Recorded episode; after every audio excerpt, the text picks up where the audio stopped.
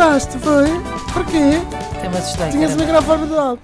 Ora bem, hum, hoje temos aqui, vou ter que proteger aqui a identidade de algumas, de, de todos os intervenientes nesta, hum, nesta indignação de hoje, porque estamos a falar de grupos eh, que eu creio que são fechados, porque se é verdade que, não, se é verdade que o Facebook dizem que aliena muitas pessoas e afasta as pessoas, também é verdade que é no Facebook que existem muitas vezes hum, pequenas comunidades eh, relacionadas com interesses comuns, sejam eh, porque são todas mães ou porque são todos jardineiros, ou neste caso, eu também faço parte de um, eh, porque são todos moradores de um mesmo bairro e então acaba por se criar assim uma pequena comunidade online, hum, eh, geralmente frequentada por pessoas que têm pouco que fazer eh, e que se queixam tudo e mais alguma coisa. Mas depois também há coisas boas, do género, oh vizinhos, abriu agora aqui uma padaria, não sei o quê. Pronto.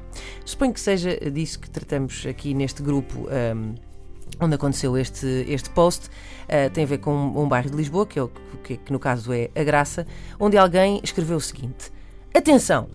Avistada cobra com anéis pretos e vermelhos, cor de tijolo, grossos e amarelos, mais finos, cabeça preta. No jardim da Cerca da Graça, na parte de cima, junto ao quartel.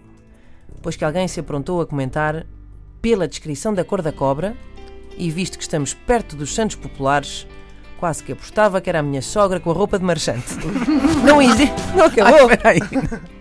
quase que aposto que era a minha sogra com roupa de marchante. Não hesitem, matem logo, é extremamente venenosa e traiçoeira.